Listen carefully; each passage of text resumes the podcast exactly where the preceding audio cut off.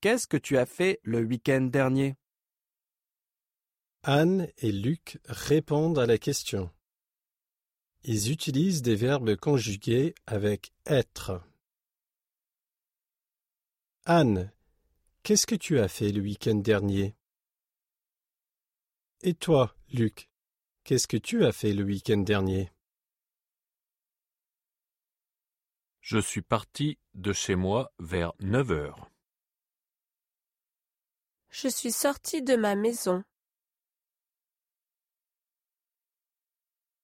Je suis arrivé chez mon ami à six heures.